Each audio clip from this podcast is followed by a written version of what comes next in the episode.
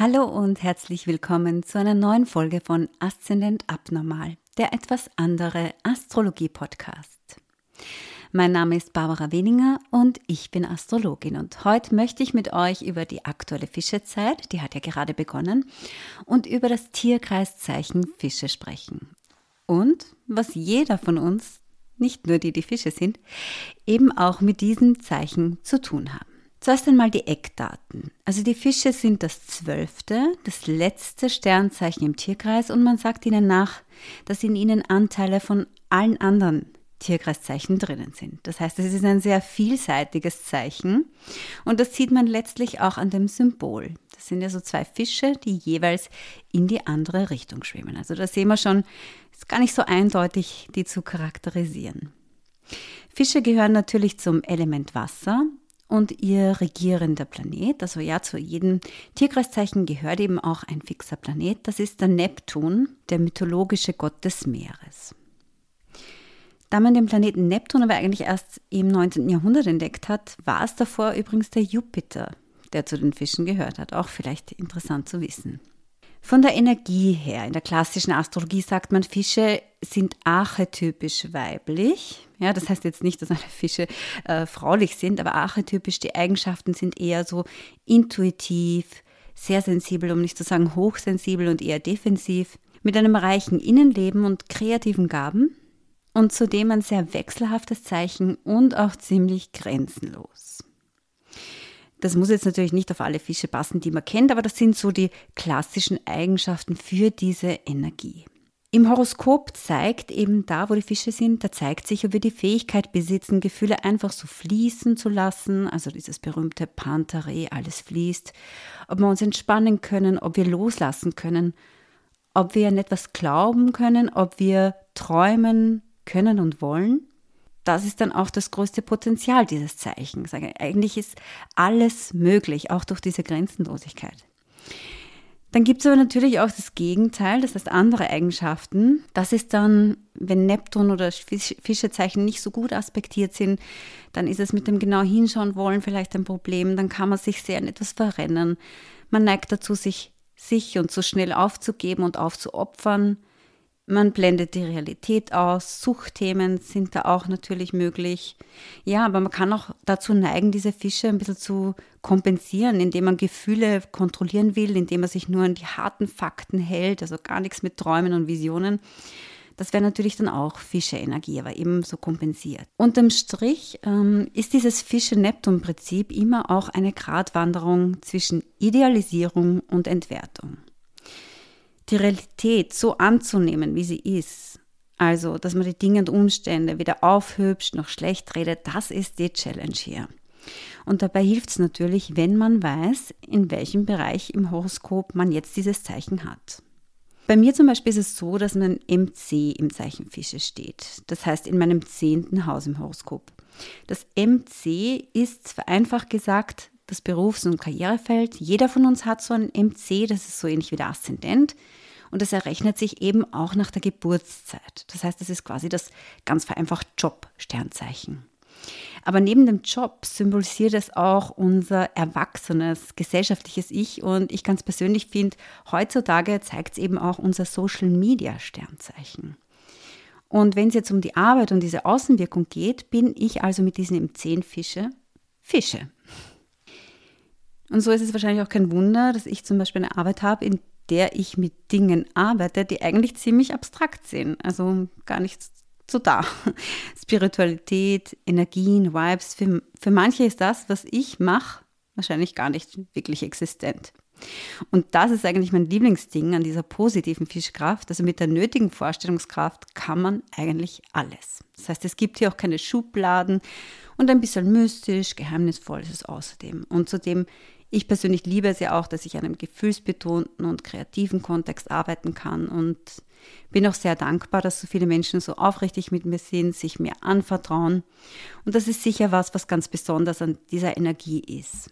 Nicht so gut finde ich, dass diese Energie gleichzeitig sehr wechselhaft ist und eben grenzenlos. Das heißt natürlich, dass ich zum Beispiel sehr aufpassen muss, dass ich nicht in so eine Helferitis gerate, also dass ich immer für alles und jeden glaube, da sein zu müssen. Und wer sehr viel Fische und Neptunenergie in sich hat, der kennt das. Man bekommt dann leicht Schuldgefühle, wenn man nur einmal Nein sagt. Man tut viel, um gemocht zu werden und kann in so Aufopferungsspiralen reingeraten. Und natürlich gibt es noch ein Problem, diese ständig wechselnden Gefühle und, und keine festen Grenzen. Das heißt, fühlt sich für mich so an, dass egal wie es jetzt für euch nach außen hin ausschauen mag oder Leute, die mich kennen, ich selbst bin wirklich oft im Zweifel, ob ich auch das Richtige mache. Und auch nach so vielen Jahren mit Erfolgen, mit viel Bestätigung in dem Bereich. Ja, und das ist eigentlich absurd. Jetzt könnte man natürlich einerseits sagen, naja, ist ja auch nicht nur schlecht. Äh, Gerade die Wissenschaft wirft der Astrologie sowieso vor, dass sie sich nicht hinterfragt. Also ich tue es täglich. Passt also, ne? man muss sich ja auch korrigieren können. Aber es bedeutet natürlich andererseits auch, also wenn nur mal ein harter Wind kommt oder vielleicht sogar ein Lüftchen, ein bisschen Kritik, denke ich mir, okay, was muss ich ändern, was muss ich, was, was muss ich machen, wie muss ich das wieder umdrehen, dass niemand auf mich böse wird. Bekomme ich im Gegensatz dazu positives Feedback, dann, dann fühle ich mich wieder sicherer. Und das geht natürlich gar nicht, also vor allem nicht für meine Stiersonne. Und so kommt es am Ende dann so hin, dass es so eine gemischte Attitude ist, aller ich mache, was ich will, also wenn das eh recht ist für euch alle. Das heißt, da wo wir fischig sind, da sind wir nicht fest verwurzelt. Ja, wir, wir schwimmen im besten und schlechtesten Fall sozusagen mit dem Flow. Die Ecken und Kanten sind abgerundet, wir sind ein bisschen wie Chamäleons. Oder anders gesagt, wir, man könnte es auch so sagen, wir legen einen Filter über die Dinge. Jetzt habe ich mich im Zuge meiner Therapie natürlich gefragt, wieso das so ist. Weil zu wissen, dass ich da diesen Fische im C habe, ist das eine, aber wie kann ich damit umgehen? Also wieso fällt es mir in diesem Bereich so schwer zu sehen, wie ich da bin? Ja? Und nicht immer so und so zu sein, je nachdem, welches Feedback da zu mir kommt. Warum kann ich da nicht einfach mein Ding durchziehen, wie in anderen Bereichen? Die Gründe sind natürlich einerseits einfach und natürlich auch vielschichtig. Denn also man muss verstehen, damit man später weiß, wer man ist, damit man dieses Selbst entwickelt, braucht man als Kind natürlich erst einmal jemanden, der einem da was zurückgibt. Das heißt, es dreht sich ganz vereinfacht gesagt darum, wie auf die Signale reagiert wird, die man als kleines Kind aussendet. Also wird man bestätigt, zum Beispiel in dem, was man gut macht? Gibt es Grenzen, wenn man irgendwas schlecht macht? Oder wird man generell eher idealisiert? Also so gibt es ja auch manchmal, ja, das, das, kennt man ja. Manche Kinder, die in Augen ihrer Eltern nie was falsch machen können. Oder gibt es gar nichts, kommt gar kein Feedback, ist es wurscht, wird man nicht gesehen oder steht sogar die Entwertung an der Tagesordnung. Bei mir hält sich halt bis heute das Gefühl, hm, dass ich ja, wenig Feedback da bekommen habe, dass ich eigentlich gar nicht so richtig weiß, was gut an mir ist und was nicht gut ist. Die Instanz, die mir hätte sagen sollen, das hast du richtig gut gemacht, das allerdings, das war nicht so gut, das musst du vielleicht bearbeiten, das hat komplett gefehlt. Das heißt, wo diese genauen Umrisse meiner Identität sein sollten, da ist es ein bisschen leer. Ja, da ist ziemlich viel Nebel. Und das können natürlich auch die Fische sein. Wir haben gesagt Wasserzeichen und hier wäre das Element so ein bisschen der Nebel wo man gar nicht so genau weiß, was dahinter ist. So ist es natürlich kein Wunder, dass ich jetzt heute eben, wie ich vorher gesagt habe, damit hadere, ob das, was ich tue, wirklich gut ist. Also ich bin mir manchmal gar nicht so sehr bewusst, wo da meine Fähigkeiten liegen, pendle so ein bisschen zwischen Idealisieren und Entwerten und bin dann immer wieder komplett verblüfft darüber, was andere in mir sehen. Und kommt dann Negatives, dann, dann muss das so sein, ja, und kommt Positives, dann wird es auch so sein. Ne? Ziemlich zach, ja wenn man nicht weiß, wie man wirklich ist. Aber woher soll ich es eben auch wissen? Jetzt ist natürlich klar, dass es bei dir dann nicht um die Jobpersona gehen muss. Ja? Dass du zum Beispiel genau weißt, wo deine Fähigkeiten liegen. Aber vielleicht kannst du es irgendwo in einem anderen Bereich in deinem Leben vielleicht auch spüren. Vor allem, wenn du, wenn deine Fische so eine schwierig aspektiert ist im Horoskop oder die Häuser, wo das Fischezeichen steht, bei schwierigen Neptun-Aspekten kann das auch ein Thema sein. Also kann sich zum Beispiel so anfühlen, dass du nur das Gefühl hast in einer Beziehung, dass du da bist, wenn du da auch idealisiert wirst, wenn da immer jemand sagt, was an dir gut ist, wenn du das immer brauchst, wenn du das alleine gar nicht weißt. Ja. Oder natürlich kann es auch sein, wenn es im Job ein Thema ist im Sinne von, wie viel du arbeitest, dass du dich nur ideal fühlst, ja, wenn du ganz, ganz viel machst. Ja.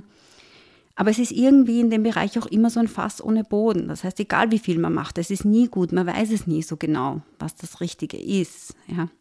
Vielleicht macht dir auch die Frage Probleme, ähm, was du willst. Ja, auch das kann zum Beispiel ein Zeichen dafür sein, dass da mit dem Planeten Neptun oder Fische ein Thema ist, ja, im Leben, wenn du das nicht generell nicht weißt, okay, ich meine natürlich, das darf man sich immer sein Leben lang fragen, aber wenn du so gar keinen Plan hast, wo deine Stärken liegen und deine Schwächen.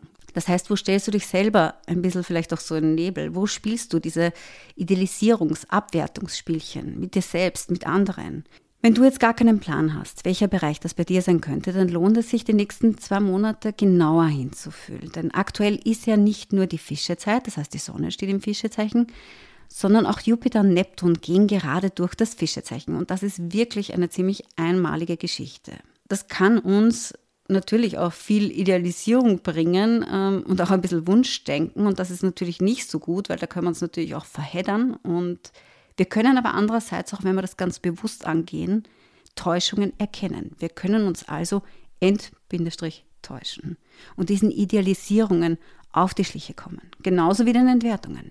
Ja? Das heißt, ein bisschen mehr in der Realität ankommen. Den Verschwörungstheorien uns selbst gegenüber auf den Leim rücken. Das ist sicher nicht nur einfach, aber auf jeden Fall sehr wirkungsvoll.